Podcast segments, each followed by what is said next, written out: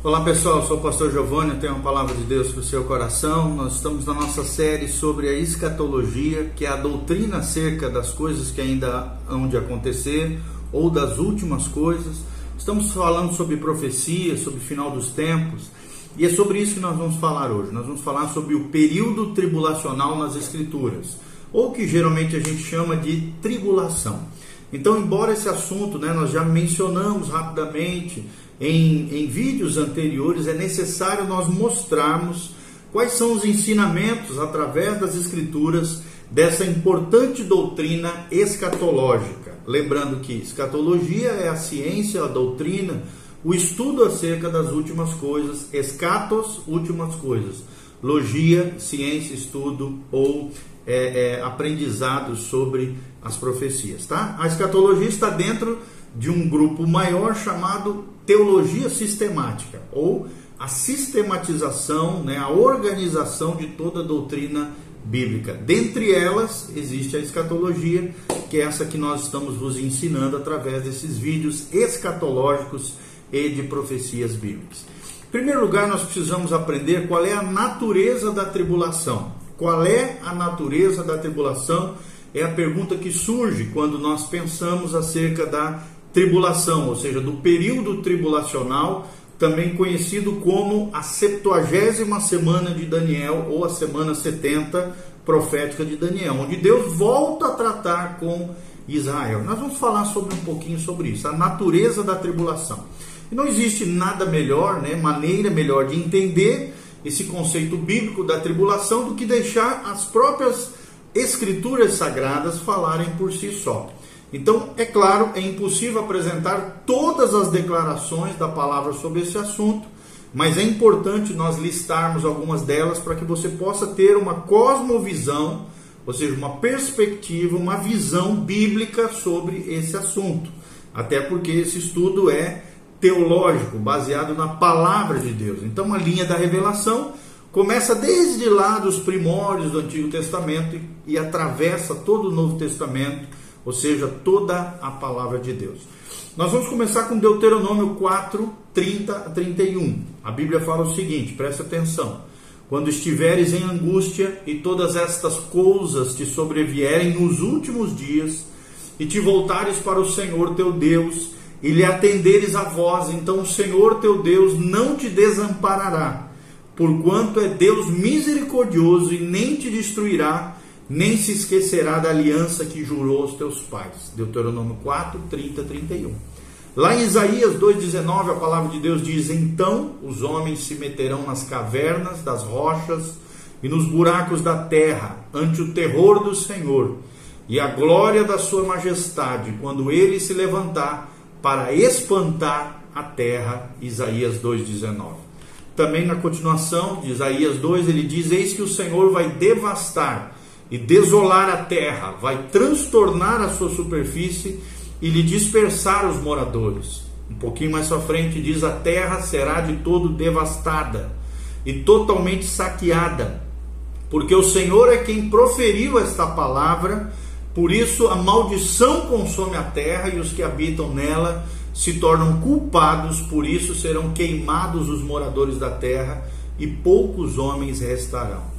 Isso está lá em Isaías 24, versículo 1, versículo 3 e versículo 6. São esses três últimos versículos que nós mencionamos para você.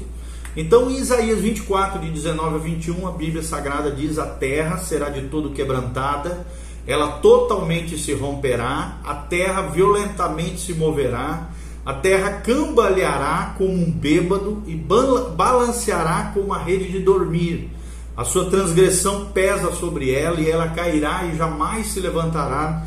Ou seja, naquele dia o Senhor castigará no céu as hostes celestes e os reis da terra na terra. Isaías 24, 19 e 21. Lá em Isaías 26, 20 a 21, a Bíblia diz: Vai, pois, povo meu, entra nos teus quartos, fecha as tuas portas sobre ti, esconde-te só por um momento, até que passe a ira Pois eis que o Senhor sai do seu lugar para castigar a iniquidade dos moradores da terra, e a terra descobrirá o sangue que embebeu e já não encobrirá aqueles que foram mortos. Isaías 26, 20 a 21. Também em Jeremias 37, a Bíblia diz: Há que é grande aquele dia e não há outro semelhante. É tempo de angústia para Jacó, aqui Jacó como um símbolo do povo de Israel. Ele, porém, será livre dela, é o que diz Jeremias 37.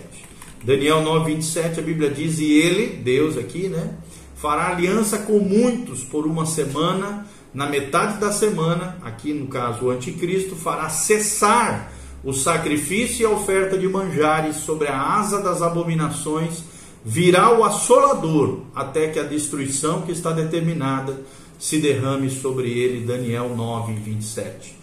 Também em Daniel 12, 1, a Bíblia diz: Nesse tempo se levantará Miguel, o grande príncipe, o defensor dos filhos do teu povo, aqui Israel. E haverá tempo de angústia, qual nunca houve, desde que houve nação até aquele tempo, mas naquele tempo haverá angústia. Daniel 12, 1. Joel 1,15 diz: Ah, que dia! porque o dia do Senhor está perto e vem como assolação do Todo-Poderoso. Joel 1,15 diz isso. E Joel 2, de 1 a 2 diz: Porque o dia do Senhor vem e já está próximo dia de escuridade, densas trevas, dia de nuvens, de negridão, como a alva por sobre os montes, assim se difunde um povo grande e poderoso, qual deste o tempo antigo nunca houve, nem depois dele haverá pelos anos adiante, de geração em geração. Joel 2, de 1 a 2. Também em Amós 5, versículos 18 e 20, diz: Ai de vós que desejais o dia do Senhor. Para que desejais vós o dia do Senhor? Faz uma pergunta aqui o profeta Amós. E a resposta é: dia de trevas e não de luz. Não será, pois, o dia do Senhor trevas e não luz? É uma pergunta que ele faz, é a resposta. Né? Aqui também outra pergunta, desculpa, diz: Não será completa escuridão? sem nenhuma claridade, Amós 5. E também em Sofonias 1, 14, 15 a 18 diz: Está perto o grande dia do Senhor, está perto e muito se apressa. Aquele dia, dia de indignação, dia de angústia, dia de alvoroço, dia de desolação, dia de escuridade, negrume, dia de nuvens e densas trevas. Nem a sua prata, nem o seu ouro os poderão livrar no dia da indignação do Senhor mas pelo fogo do seu zelo. Sofonias 1, 14, 15 a 18. Mateus 24, 21 a 22, a Bíblia diz no Novo Testamento, agora, até agora, Antigo Testamento. Mateus 24, 21 a 22 diz: Porque nesse tempo haverá grande tribulação, como desde o princípio do mundo até agora não tem havido, nem haverá jamais, nem tivesse aqueles dias sido abreviados, ninguém seria salvo mas por causa dos escolhidos, tais dias serão abreviados. Haverá, Lucas 21, 25 a 26, haverá sinal no sol, na lua, nas estrelas, sobre a terra, angústia entre as nações, em perplexidade por causa do bramido do mar e das ondas. Haverá homens que desmaiarão de terror e pela expectativa das coisas que sobreviverão ao mundo, pois os poderes dos céus serão abalados. 1 Tessalonicenses 5,3 diz: Quando andarem dizendo paz e segurança, eis que lhes sobreverá repentina destruição, como vem as dores de parto a que está para dar a luz, e de nenhum modo escaparão.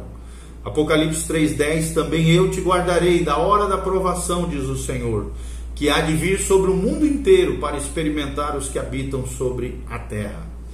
E também Apocalipse 6, de 15 a 17, diz: Os reis da terra, os grandes, os comandantes, os ricos e os poderosos, e todo escravo e todo livre se esconderam nas cavernas e nos penhascos dos montes, e disseram aos montes e aos rochedos: Cai sobre nós, escondei-nos na face daquele que se assenta no trono e da ira do cordeiro porque chegou o grande dia da ira deles. E quem é que pode suster-se? Ou se sustentar né, de pé nesse trecho, Apocalipse 6, 15 a 17. Então, com base nessas passagens, torna-se claro a natureza desse período, que é um período, em primeiro lugar, de ira, em segundo lugar, de julgamento, em terceiro lugar, de indignação, em quarto lugar, de provação, em quinto lugar, é um momento de onde haverão problemas em toda a terra. Em sexto lugar, haverá destruição. Em sétimo lugar, haverá escuridão. Em oitavo, oitavo momento, desolação. Nono, transtorno. Quim, é, é décimo, castigo. Em, em nenhuma passagem encontramos alívio para a severidade desse tempo que virá sobre a terra, um tempo de juízos de Deus sobre a terra, é o que a gente chama de sete anos proféticos, três anos e meio iniciais, princípio de dores, três anos e meio finais, grande tribulação, período total, a septuagésima semana de Daniel, de sete anos proféticos, é o que diz a palavra de Deus. Outra coisa muito importante nós é, aprendemos é a, a origem, a origem da tribulação. Qual é a origem da tribulação? Então, por recusarem né, distinguir entre as tribulações dessa época, que a igreja sofrerá e está sofrendo, né, e sempre sofreu na história da, da Bíblia, da igreja também, o período único de tribulação virá sim sobre a terra. Os pós-tribulacionistas insistem em que a severidade da tribulação se deve apenas à atividade do homem ou de Satanás, e assim desassociam Deus desse período de julgamento sobre a terra. Eles pensam como é, Reese descreve na sua obra, ele diz assim: de acordo com Derby e seus seguidores, a grande tribulação é a ira de Deus contra o povo judeu, dada a rejeição deste em relação a Cristo. De acordo com as Escrituras, ela é a ira do diabo contra os santos por rejeitarem o anticristo e seguirem a Cristo. Então, basta, claro, o leitor perceber a verdade bíblica que nós já lemos para vocês aqui nesse vídeo quanto a esse assunto para que toda essa posição derbista, como se chama, esse posicionamento, seja desmascarada como, por exemplo, uma campanha de suposições, falsas declarações ou pura paixão, é o que afirma na sua obra The Approaching Advent of Christ, Christ né, página 284, Alexander Rees. Ou seja, o que nós podemos concluir, avaliando tudo isso, é que o período tribulacional testemunhará tanto a ira de Satanás na sua hostilidade contra Israel, isso nós vemos claramente, Apocalipse 12, de 12 a 17, quanto também a ira do fantoche de Satanás, a besta, na sua hostilidade contra os santos, relatado lá em Apocalipse 13, 7.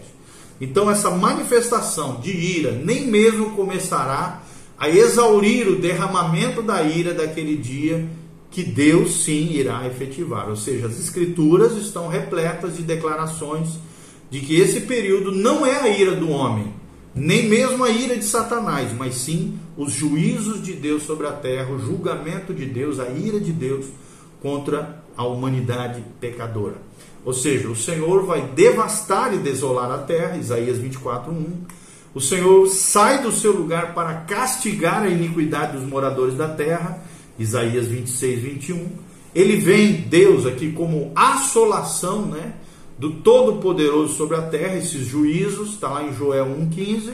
Em Sofonias 1,18 diz: Nem a sua prata, nem o seu ouro, ou seja, as riquezas desse mundo, poderão livrar no dia da indignação do Senhor. Sofonias 1,18. E também vários outros textos que falam sobre isso, né? Apocalipse 6, 16, 17 diz: E disseram os montes e aos rochedos: Cai sobre nós, esconda-nos da face daquele que se assenta no trono e da ira do cordeiro, porque chegou o grande dia, dia, da, dia da ira deles. Deles quem? Do cordeiro e de Deus. E quem é que poderá se suster? Apocalipse 6, 16, 17 fala isso. Na verdade, né, Apocalipse 11, 18 diz: Na verdade, as nações se enfureceram Chegou, porém, a tua ira, como referência aqui, a ira do Senhor. Apocalipse 14, 7 diz: Temei a Deus e dai-lhe glória, pois é chegada a hora do seu juízo, e adorai aquele que venceu. Apocalipse 14, 7. Também esse diz: Beberá do vinho da cólera de Deus, lá em Apocalipse 14, 10. Então o anjo passou a sua foice na terra e vindimou a vindeira a videira da terra e lançou-a no grande lagar da cólera de Deus. Apocalipse 14, 19. Então, quem não temerá e não glorificará o teu nome ao Senhor, diz Apocalipse 15, 4. Ele termina dizendo: Porque os teus atos de justiça se fizeram manifestos. Apocalipse 15, 7 diz: Então, dos quatro seres viventes, Deus aos sete anjos, sete taças de ouro, cheias da cólera de Deus, que vive pelos séculos dos séculos. E também Apocalipse 16, 1 diz: Ide e derramai pela terra as sete taças da cólera de Deus. Apocalipse 16, 7 diz: Certamente o Senhor Deus Todo-Poderoso, verdadeiros e justos são os teus juízos. E Apocalipse 16, 19 diz: E lembrou-se da grande Babilônia para dar-lhe o cálice do vinho do furor da sua ira.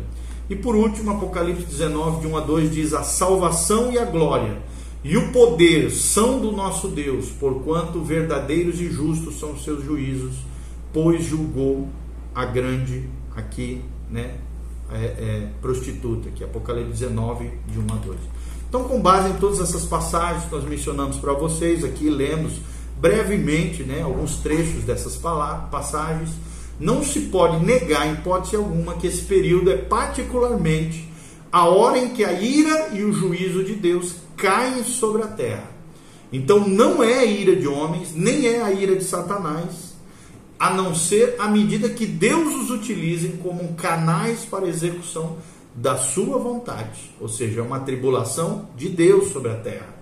E esse período difere de toda a tribulação anterior, não apenas em intensidade, mas também no tipo, já que vem do próprio Deus. É o cálice da ira de Deus, ok? No próximo vídeo nós vamos falar qual é o propósito da tribulação. Continue conosco, em nome de Jesus. Amém e amém.